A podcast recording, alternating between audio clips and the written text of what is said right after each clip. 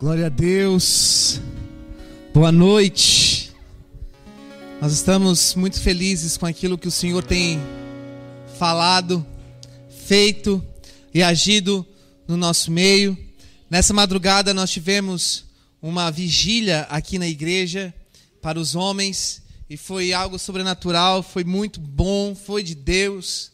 E sabemos que um novo tempo está começando porque nós estamos nos posicionando diante daquilo que o Senhor tem para o reino dele. E hoje nós vamos ver uma palavra, uma palavra que tem a ver com o perigo de você negar o secreto, de você negar o processo de Deus para a sua vida. Eu já convido você então a abrir a palavra no livro de Salmos, capítulo 18. Antes de nos aprofundarmos propriamente falando na palavra, eu gostaria que você entendesse algo bem importante. Hoje nós vamos falar sobre raiz, sobre refúgio e sobre confiança. Raiz significa aquilo que você está alicerçado, os fundamentos que sustentam você. Aonde estão as suas raízes? Como são as suas raízes? Refúgio é o lugar onde você se encontra no secreto, aonde você consegue ser você, aonde você não coloca nenhuma outra pessoa junto com você neste lugar. É a sua zona de refúgio. Num lugar secreto. E confiança Confiança é a base da fé, é o pressuposto da nossa fé. A nossa fé, ela tem muito a ver com aquilo que a gente confia. Só que a falta de confiança muitas vezes tem a ver com controle. Controle naquilo que eu tenho que exercer sobre algo. Controle naquilo que eu tenho que exercer sobre alguém quando as coisas saem do meu controle, então eu não consigo agir por fé. A minha fé só é exercida no momento em que eu tenho controle das circunstâncias, ou da pessoa, ou do planejamento, enfim. Então, raiz, refúgio e confiança são três palavras importantes para hoje. Por quê? Porque nós vamos falar sobre a questão do refúgio a questão de um lugar secreto. E algumas vezes eu e você nós nos colocamos numa circunstância de resistência. Resistência a confiar. Resistência a entender aquilo que Deus tem para nós. Veja o que Salmo 18 diz: O Senhor é a minha rocha a minha fortaleza, o meu rochedo a quem eu me refugio. O Senhor, diz a palavra também em Salmo, é o nosso lugar de refúgio, de geração em geração. O Senhor. Mas em algumas circunstâncias, nós não fazemos do Senhor o nosso lugar de refúgio, pelo contrário, nós criamos circunstâncias para nos refugiarmos em nós mesmos. E mais do que isso, muito mais do que isso, nós temos resistência a colocarmos a nossa fé num ativismo.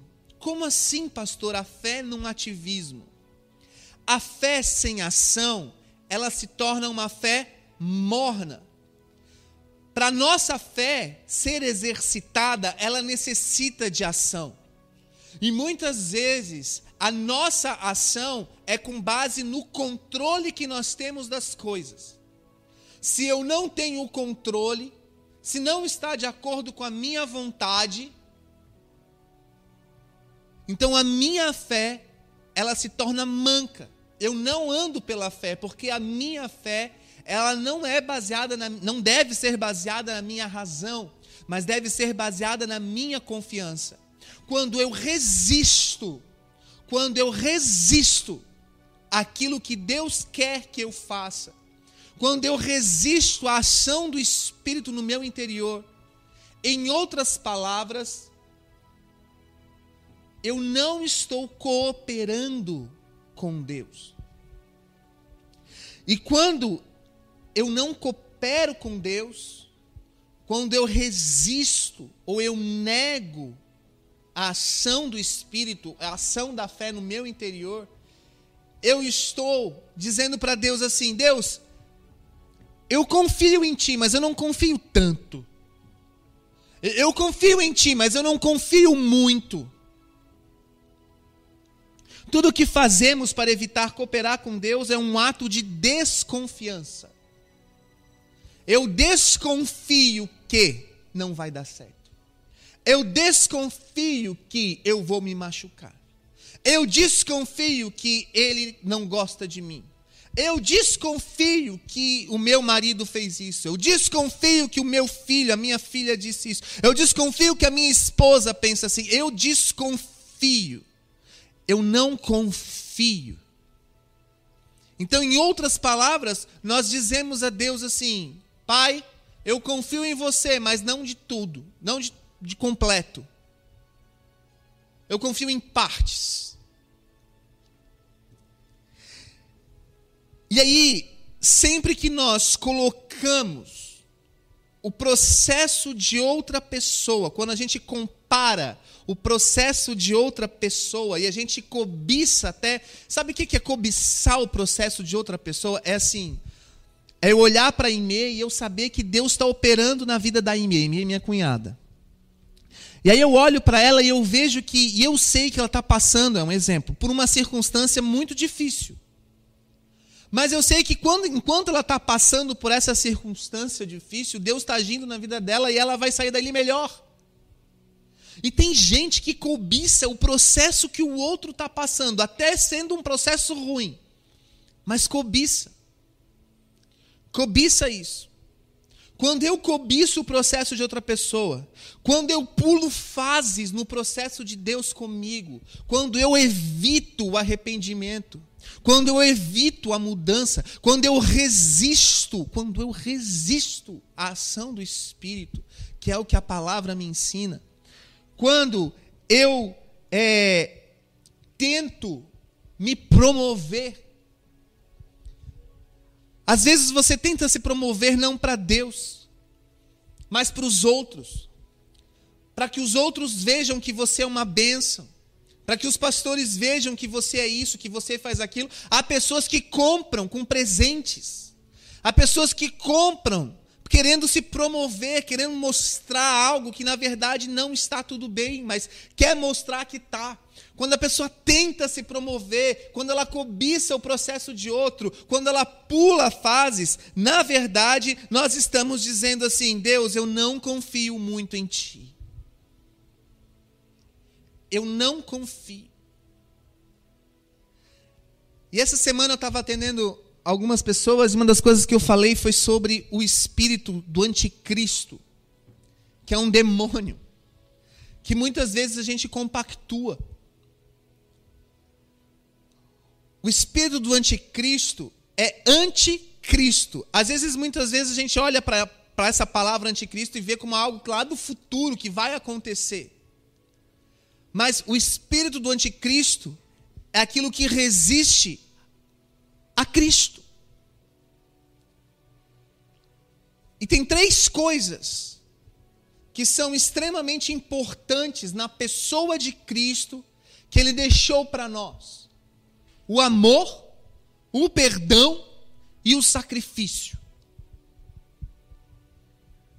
Há pessoas que resistem o amor, que negam o amor. Há maridos e esposas que se repudiam, eles se negam. Há filhos e pais que se negam, eles repor Deus, Jesus Cristo, ele se, se sacrificou por mim e por você. Não tínhamos moral para estarmos aqui, mas ele nos perdoou e ele quer que nós venhamos a perdoar como ele nos perdoou. Então, quando eu resisto o amor e quando eu resisto o perdão, eu estou tendo atitudes anticristo. E mais do que isso, eu posso estar recheado de pessoas no meu convívio que são anticristo, são anti aquilo que eu vivo ou aquilo que eu creio. E aí tem o fator confiança. Eu não posso é, é, tirar a, o fator confiança do amor e do perdão. E muitas vezes, porque eu não confio, eu não amo e eu não perdoo. E ainda tem mais o, o terceiro ponto, que é o sacrifício. Eu estou na igreja há muitos anos. Eu frequento a igreja há muitos anos.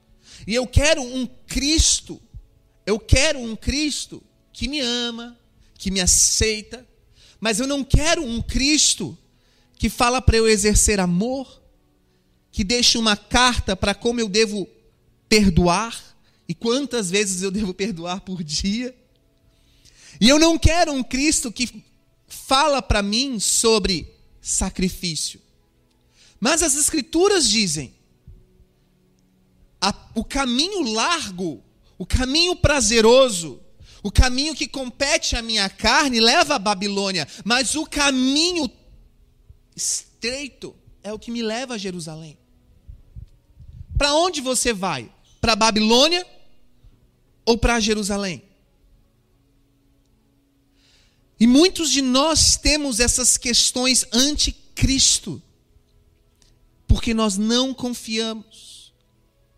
E ontem, na reunião de jovens, é, a Joy trouxe uma, um exemplo, e eu trouxe esse exemplo também na, na, na vigília, nessa madrugada, e ela falou sobre a Brenda. A Brenda está lá atrás, olha lá. E eu vou usar esse exemplo. E foi um exemplo simples, mas muito profundo. Às vezes a gente olha para a Brenda e fala assim: Brenda, me dá 50 reais. Brenda, me dá 50 reais. Brenda, Brenda, é sério agora. Me dá 50 reais. Brenda, me dá os 50 reais. Tu sabe que eu estou passando, Brenda. Tu vai ficar resistindo? Me dá 50 reais. Olha para mim, Brenda. A gente faz isso com Deus. A gente chega para Deus e começa a exigir coisas. E enxerga Deus como alguém que tem que fazer a nossa vontade pelo nosso ponto de vista. Olha o que eu estou passando, faz isso, eu preciso disso, eu preciso, me dá, me dá, me dá. E aí Deus fica tipo assim, Hã? tipo a cara da Brenda olhando para mim agora. Nós precisamos entender que as Escrituras mostram um caminho a ser trilhado, e esse caminho não é desse jeito como a gente acha que tem que ser. E nós resistimos o processo, nós negamos o processo. E a palavra fala de um homem chamado Jonas. Jonas, como diz a música do Minha Vida é uma Viagem, era um pregador. Ia aonde mandava o Senhor. Mas um dia desobedeceu, foi para outra cidade contra o que disse Deus. Ele desceu. No... E ali vai contando a historinha. Ele desceu no navio e ali deitou e dormiu tão tranquilo. Mas uma tempestade forte começou, e o pregador fujão não acordou. Aí o que aconteceu? Tibum! Jogaram Jonas no mar. Nhaque! O grande peixe engoliu. E Jonas girando na. É uma musiquinha. Presta atenção. Quando você resiste Deus é Deus e Ele envia tempestades. E muitas vezes, eu e você resistimos o processo, mas o processo vem. E o processo de Deus na nossa vida implica em amar, em perdoar e sacrifício. Amar, perdoar e sacrifícios. E nós precisamos ter eliminar da nossa vida as ações anticristo. E a ação anticristo é tudo aquilo que nós colocamos como autopiedade ou justiça própria as desculpas para não amarmos, para não perdoarmos e para não nos sacrificarmos. Não nos sacrificarmos. Mas Jonas, quando começou aquela tempestade, ele compreendeu que ele era o perigo, ele era o motivo. E o que, que ele fez? Ele se jogou no mar. Para que, ele se jogou no mar? Para se matar, para morrer. Porque ele era a causa, a causa de não estar obedecendo a Deus, porque ele não confiou em Deus. Porque aquilo que Deus pediu para ele fazer, aquilo que o Espírito impeliu ele a fazer, ele resistiu, ele não concordou, era contra a vontade dele. Pastor, mas o que, que tem a ver Jonas comigo? Quando você decide não perdoar o seu cônjuge, você está agindo, cooperando para que você diga para Deus: Eu não confio em você, tem que ser do meu jeito. Quando você decide não amar alguém, quando você resiste o amor, quando você resiste ser amado, você está tendo atitudes anticristo. Você está agindo como Jonas. E você está cheio das suas próprias desculpas, das suas próprias é, convicções que são baseadas na sua justiça própria, na autopiedade daquilo que você pensa de si. E aí o que, que aconteceu? Jonas vai para o mar e vem um bote salva-vidas, vem um helicóptero, aparece ali um jet ski, um caiaque que seja, mais ainda vem o pavor da morte diante dele. Um grande peixe aparece e o engole. E Jonas vai para o lugar secreto. Jonas vai para o lugar secreto. E hoje o Senhor está querendo falar com você: pare de negar o lugar secreto. E muitas vezes a gente imagina um lugar secreto em Deus como é, um, um, bunker com uma caminha, né, um micro-ondas ali, uma geladeirinha, um iFood, e aí tu fica ali porque eu estou me tratando, Deus está me tratando. Não é assim que funciona. Os lugares secretos eram cavernas, eram fendas das rochas. Era então como se fosse aqui um lugar tenebroso, horrível, de morte, que era a barriga de um peixe. Vai comer o que na barriga do peixe? Vai sobreviver como? E aí depois, como é que Jonas sai da barriga do peixe? Ele sai dali e é colocado num trono. Ele sai dali e é colocado num púlpito para pregar às multidões. Ele é vomitado, diz a palavra. Ele é vomitado em Jope. E o lugar que ele tinha que ir era Nínive. Se você pegar um dia um mapa, você vai ver que é quilômetros de distância. E ele estava indo para o outro lado. Quando Deus manda ele ir para Nínive pregar para os ninivitas, é como se ele estivesse no Rio de Janeiro, saindo ali do, do, do, da Praça 15 do Rio de Janeiro, ao invés de ir em direção, por exemplo, ao Paraná, pelo mar, ele sobe em direção à Bahia. Era isso que ele estava fazendo. Ele estava indo num lugar oposto, mas muito oposto e muito longe. Mas Deus o leva para o meio de uma tempestade. Porque ele estava resistindo. E às vezes você está sendo o perigo na sua casa.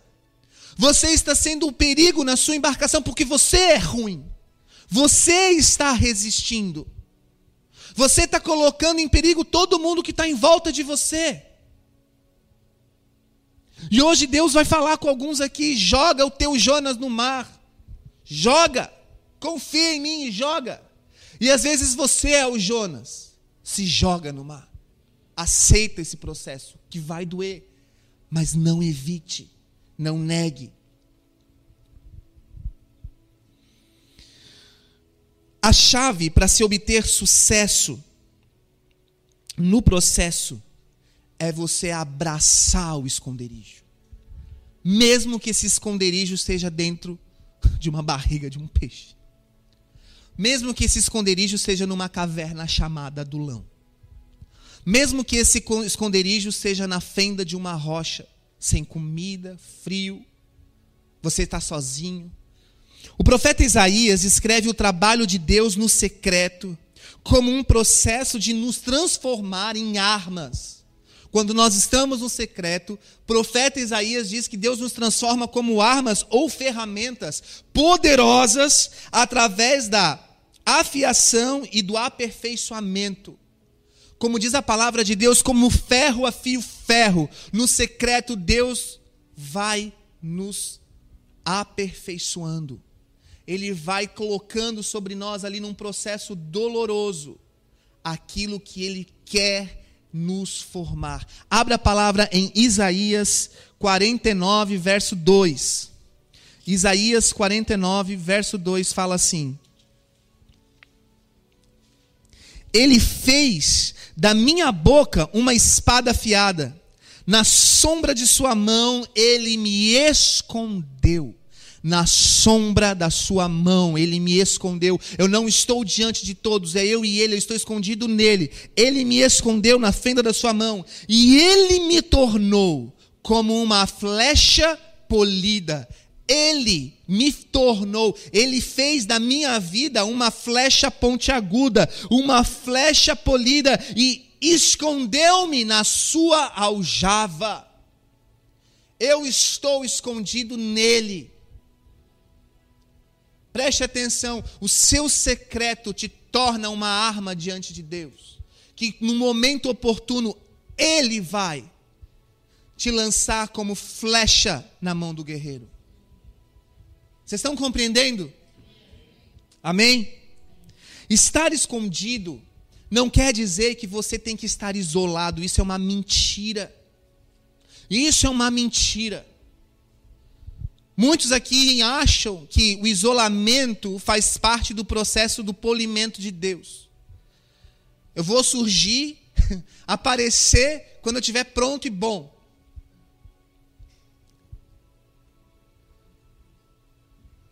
Jesus, ele estava ali ensinando aos seus discípulos.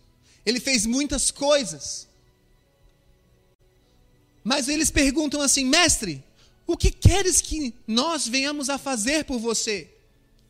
E ele disse: Apacenta as minhas ovelhas.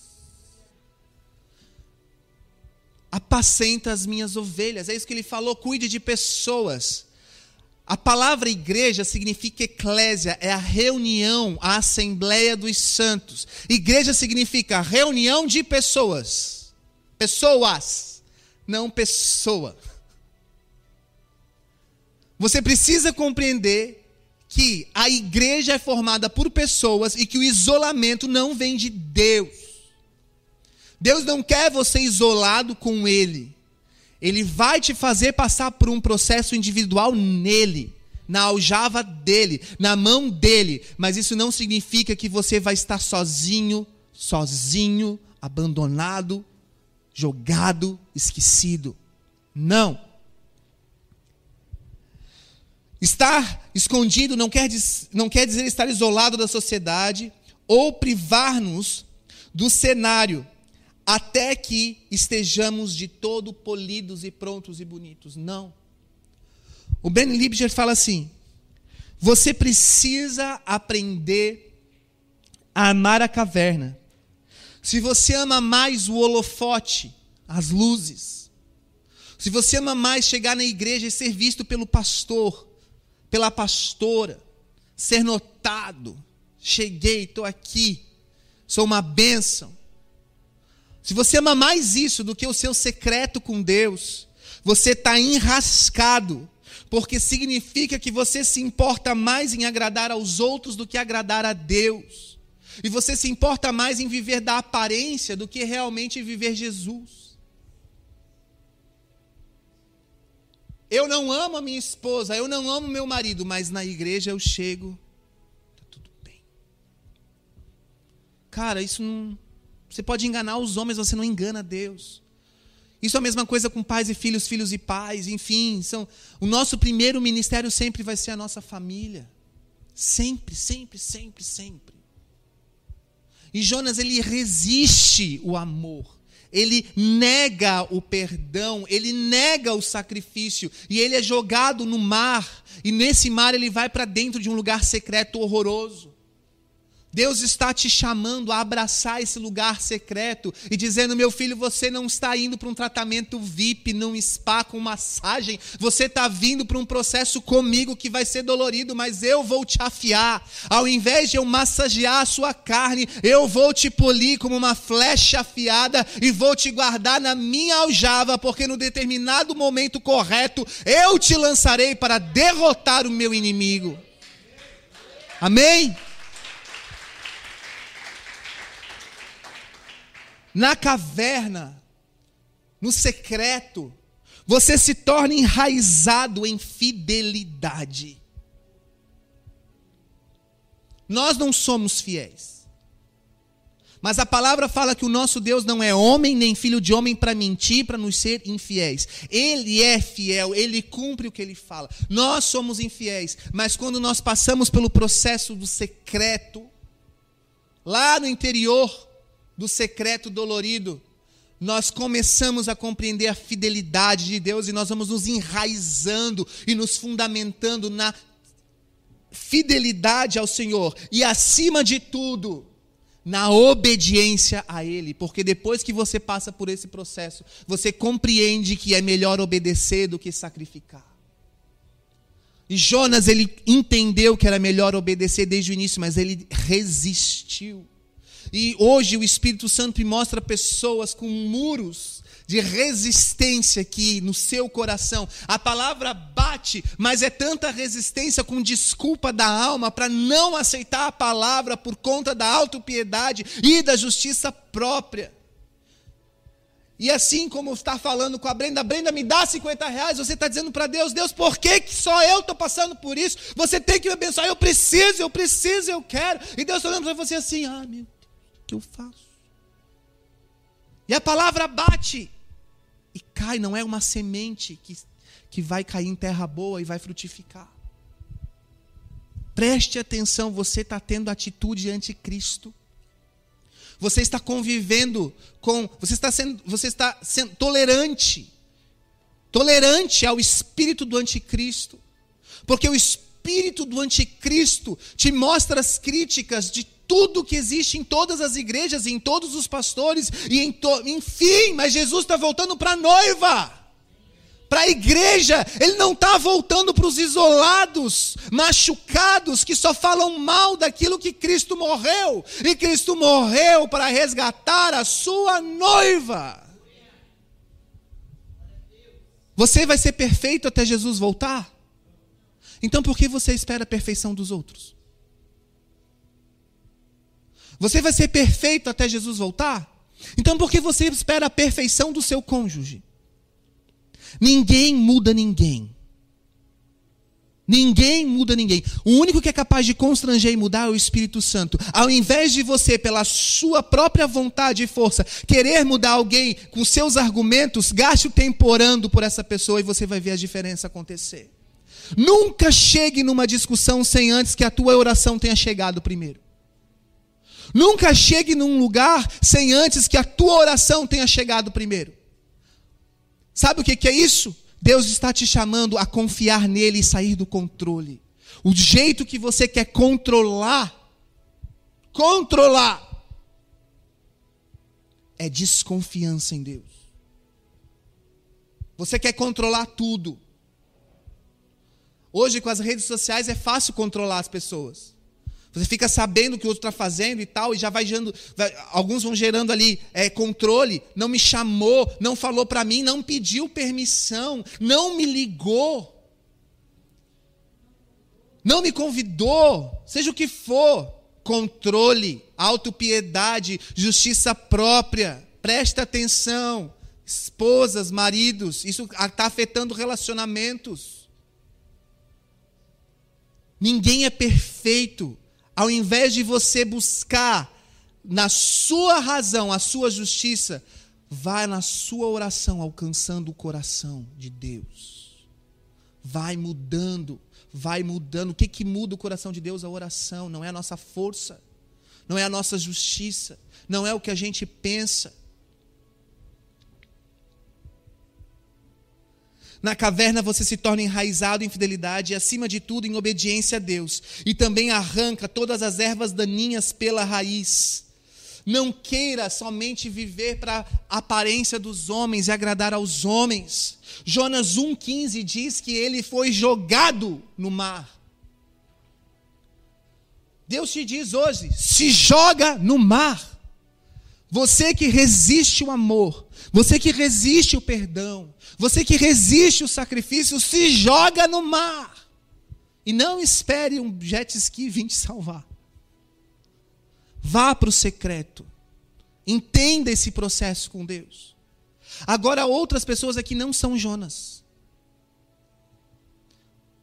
Algumas pessoas aqui são como os marinheiros, como a tripulação que estava naquele barco, que precisa compreender que por amor a si ao bem da casa, da família e dos outros, é necessário jogar no mar o seu Jonas. Joga no mar. Joga no mar parente, joga no mar vizinho, joga no mar amigo, joga no mar aí pessoas que estão aí só aqui em você, ó, te jogando para baixo, falando problema, jogando para baixo, te colocando ante Cristo, te colocando ante o reino, te colocando ante a igreja. Joga no mar. Deixa essas pessoas no processo delas com Deus. Você não muda ninguém, somente o Espírito muda alguém. Quantos estão compreendendo a mensagem essa noite? Não queira controlar sua esposa, não queira controlar o seu marido, você só vai sofrer. Só vai sofrer. Controlar o filho, Controlar o pai, controlar a mãe, controlar o irmão, controlar o parente, o tio, sei lá, seja o que for. Sai desse controle. Sai dessa obsessão. Perde para Deus, entrega. Entrega para Ele. Encare o processo. O diabo está constantemente tentando nos fazer não confiar em Deus. Entrega e confia. Entrega o teu caminho ao Senhor, confia nele e ele tudo fará. Entrega o teu caminho, entrega aquilo que você tem, entrega ao Senhor e confia nele. Não é confiar no controle que você tem nas coisas, confia nele, perca o controle. E ele tudo vai fazer, ele tudo vai fazer. Repita comigo, eu preciso encarar o processo Babilônia, na Bíblia, era uma cidade que o povo de Israel foi levado cativo. Nós vemos isso no Antigo Testamento. Mas no Novo Testamento ela aparece novamente sendo citada em Apocalipse. E sabe o que significa? Babilônia era uma cidade que conheceu a Deus, mas ela resistiu à mensagem de Deus. Ela resistiu resistiu, porque não era prazeroso a mensagem do estilo de vida do Evangelho, do estilo de vida que os profetas antigos estavam determinando, conforme a vontade de Deus. Isso é Babilônia. Babilônia conhece a Deus, mas o rejeita. Presta atenção, muitos crentes estão dentro das igrejas, conhecendo a Deus, mas rejeitando a Deus, rejeitando o que a própria palavra diz. Isso aqui são as sagradas escrituras, isso aqui é mandamento de Deus, isso aqui é estilo de vida, é isso aqui que nós temos que fazer. E nós resistimos, nós resistimos pela nossa autopiedade, pela nossa justiça própria e nós enchemos o nosso, a nossa boca né, com a palavra de Deus, mas no íntimo eu rejeito essa palavra porque eu não amo, porque eu não consigo perdoar, porque eu vou sofrer, eu sou isso, eu sou aquilo. Não... Cara, entrega o teu caminho ao Senhor, entrega para Ele, confia nele, confia nele, confia nele. Babilônia ela era religiosa. Babilônia ela era religiosa. Você não é Babilônia, mas você está nela. O mundo pode ser comparado à Babilônia. Já ouviu falar de Deus, mas o rejeita. As pessoas ao seu redor podem ser comparadas à Babilônia. Já ouviram falar de Deus, mas o rejeitam. Os seus parentes, mesmo sendo até dizendo que eles são crentes, eles rejeitam o que você vive, eles rejeitam o Cristo, a mensagem do Cristo, rejeitam a cruz, vivem como se Jesus não fosse voltar. Encare este processo. Você é separado do mundo. Você é separado da Babilônia. Diga o que Deus diz sobre você. Abra a sua Bíblia agora em Zacarias capítulo 2.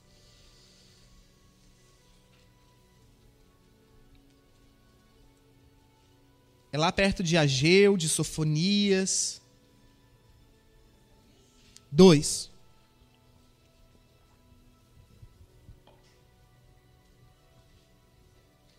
Zacarias 2,7 diz assim: Atenção, ó Sião, escapem, vocês que vivem na cidade da Babilônia, porque assim diz o Senhor dos Exércitos: Ele me enviou para buscar a sua glória entre as nações que saquearam vocês, porque todo o que tocar em vocês toca na menina dos olhos dele. Ei, você é menina dos olhos de Deus.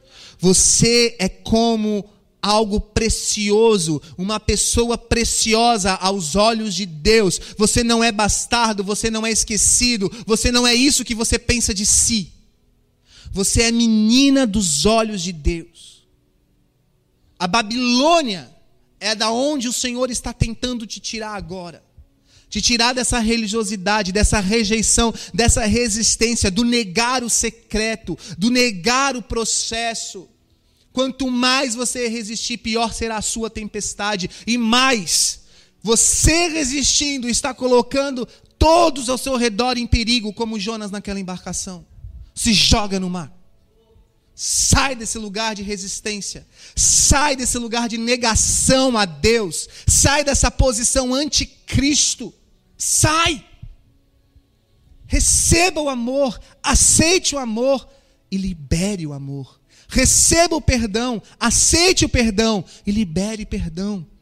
Compreenda o sacrifício de Jesus e viva uma vida de sacrifício em amor a Ele, por Ele, para Ele.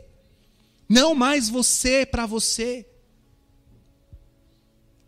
A palavra fala em Apocalipse 18,4, você não precisa abrir agora para a gente terminar, diz que fuja da Babilônia, porque as suas pragas, para que as suas pragas não caiam sobre ti.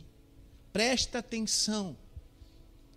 Muito crente age como Babilônia e vai sofrer as pragas da Babilônia por resistir a Cristo, por resistir à palavra por, re, resistir ao estilo do amor, do perdão e do sacrifício, por resistir o secreto, por achar que precisa ser massageado, por achar que precisa ser abençoado. Brenda, me dá 50 reais. Brenda, me dá 50 reais. Eu preciso, Brenda. Não, Brenda, Brenda, presta atenção. Eu estou precisando. Tu pode me ajudar? Eu quero te ajudar também. Depois eu te ajudo. Agora vamos, vamos resolver isso aqui, depois eu resolvo outra coisa contigo. Não tem diálogo. A gente já começa, me dá, me dá, faz, é assim. Olha para mim desse jeito. Saia da Babilônia, fuja da Babilônia, para que as pragas dessa cidade não caiam sobre você. Fuja dessa religiosidade, para que as pragas não caiam sobre você. Compreenda que nem todo o secreto com Deus é numa casinha bonitinha. O seu secreto com Deus pode ser dentro de uma barriga de um peixe, cheio de vômito, cheio de coisa ruim. Você lá dentro, sem nenhum conforto, correndo risco de vida, sendo vomitado depois, humilhado. Mas quando ele é vomitado, Deus começa a fazer grandes coisas na vida dele. Aceite isso. Para de brigar. Para de arranjar problema para brigar. Para. Para. Ama. Ama. aceite, perdoe, ceda, faça algo como Jesus faria. Deus tem o melhor para você, coloque-se de pé. Deus nunca vai te tirar de um lugar para te colocar num lugar pior sem propósito. Deus nunca vai fazer algo na sua vida igual ou menor ou pior do que ele já fez. Nunca. Deus sempre tem algo novo e melhor para você. Você tem que confiar nele. Você tem que crer nele. Só que você não crê. Você resiste. Porque você acha que não vai dar certo. Porque você acha que não precisa da bênção. Porque não é do jeito que você acha que tem que ser. Deus nunca tem algo pior para você. Se você está numa situação ruim, é porque você está se colocando nela. Ou porque Deus está te fazendo viver num processo em prol da sua resistência. Encare esse processo. Repita comigo, Senhor Jesus. Levante suas mãos e diga: Senhor Jesus, eu entrego a minha vida a Ti. Eu quero encarar o meu processo no secreto, com seriedade, com temor. Me ensina a amar a perdoar e a viver uma vida de sacrifício. Tudo que eu tenho, tudo que eu sou, é teu, é para ti, é por ti. Me ajuda, dentro desse processo, a ser como Jesus e a não resistir ao Espírito de Deus. Eis-me aqui. Eis-me aqui.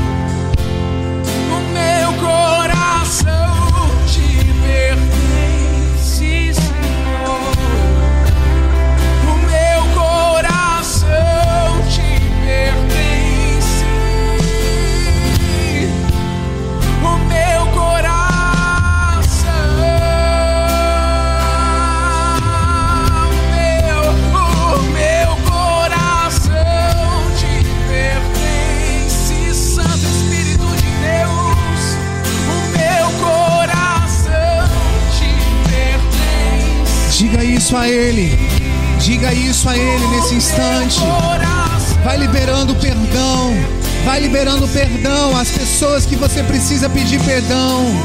Vai liberando perdão às pessoas que te fizeram mal. Ame, ame. Vai colocando diante de Deus as questões de sacrifício aquilo que você quer ser diante de Deus, aquilo que está travado no seu interior, vai abrindo, vai abrindo, aceita o processo dele. Vá para o seu secreto, vá para o seu secreto. O Espírito Santo de Deus está aqui, ele está aqui para converter o coração dos pais aos filhos e dos filhos aos pais, porque chegada a hora em que os verdadeiros adoradores adorarão ao Pai em espírito e em verdade. Adore ao Senhor com sinceridade. Libere, libere Cristo em você. Libere Cristo em você. Libere o amor em você. Libere o perdão em você. Libere o sacrifício de Jesus naquela cruz por você. Aceite isso. Libere isso. Libere isso.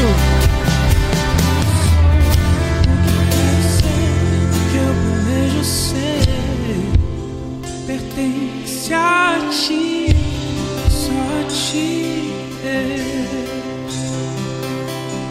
tudo que eu sou, o que eu quero ser, o que eu planejo ser, pertence a ti e só a ti, Deus. Pois tudo que eu sou, o que